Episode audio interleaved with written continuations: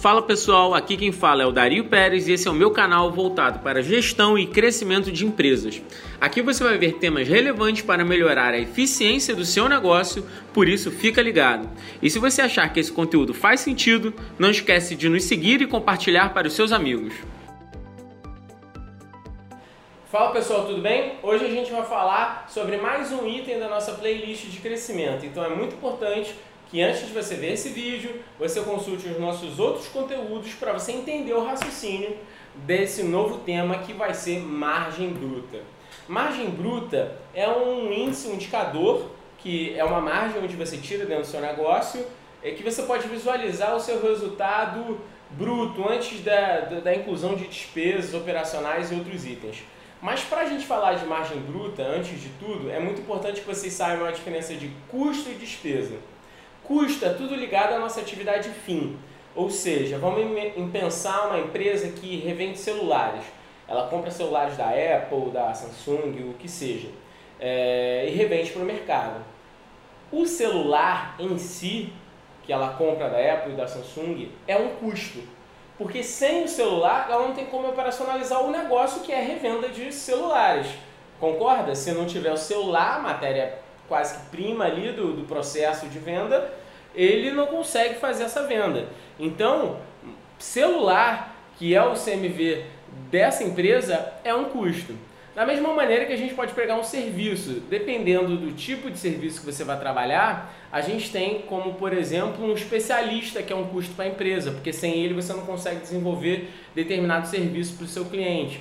Então, essa parte de custo, basta você entender que, em teoria, é tudo aquilo que é ligado à sua atividade final, tudo aquilo que é imprescindível para você operacionalizar o seu core business, tá? E despesa é tudo que é ligado à atividade meio, que são despesas que você inclui dentro da sua empresa para melhorar a produtividade, para poder ter de repente um espaço de trabalho mais interessante, mas que não são essenciais para sua operação. Se eu for pegar também como exemplo uma consultoria, eu posso levar em consideração que computadores e de repente até mesmo energia elétrica são despesas. Porque eu posso botar todo mundo para trabalhar de home office, por exemplo, que é uma coisa que cresce cada vez mais.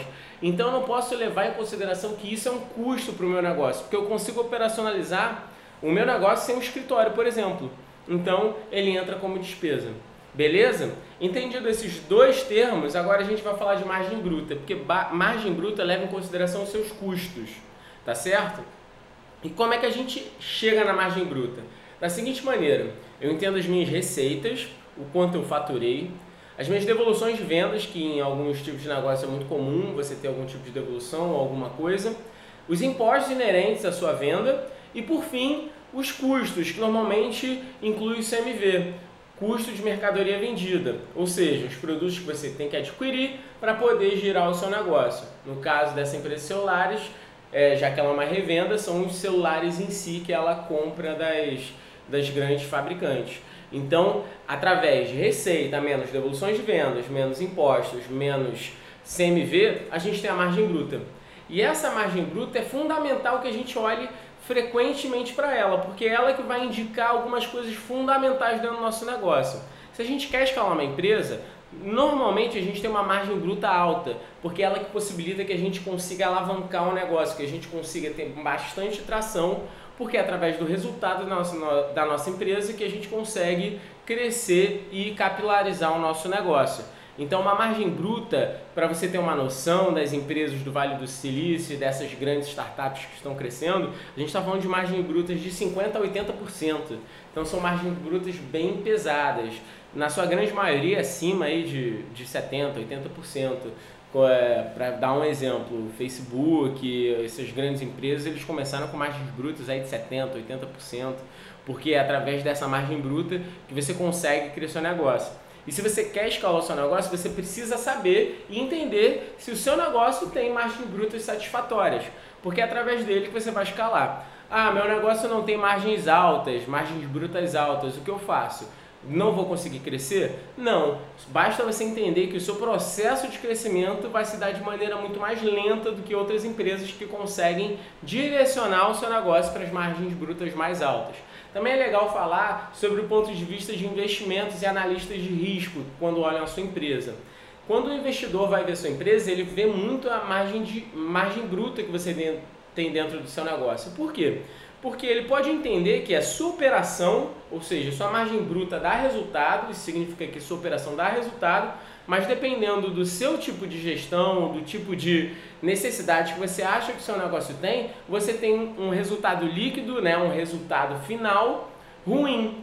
Quando ele olha para esse tipo de negócio, ele investe. Por quê? Porque ele entende que o seu preço vai estar abaixo de mercado, porque seu resultado está baixo, mas você tem uma boa margem bruta, ou seja, ele vê uma grande oportunidade de mercado, de negócio, porque ele sabe que ele vai poder investir, remodelar o seu negócio e crescer porque sua margem bruta é boa. Então, se você está buscando investimento, entende quanto é sua margem bruta entende quanto é seu resultado. E aí essa diferença você vai conseguir entender que sua empresa está boa ou não está boa, ou está no momento de investimento ou não está no momento de investimento. Mas sempre olha a margem bruta. Você sempre tem que entender se sua operação está dando resultado. Porque se ela tiver com um resultado pífio, um resultado ruim, meu amigo, talvez seja o momento de você nem ter, nem tocar mais esse negócio, porque sua margem, sua operação, sua atividade fim não dá resultado, não tem sentido continuar nesse negócio. É preciso reposicionar o negócio, remodelar o negócio, ou simplesmente desistir, saber a hora de desistir e buscar outra coisa. Perfeito? Então a margem bruta é fundamental dentro dos meus negócios e dentro das consultorias que a gente faz.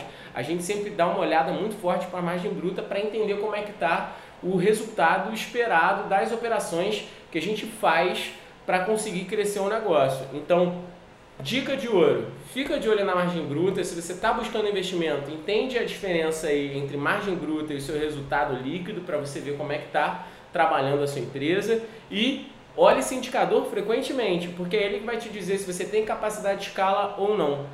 Pessoal, é isso. Tendo dúvidas, basta entrar em contato com a gente que a gente conversa com vocês.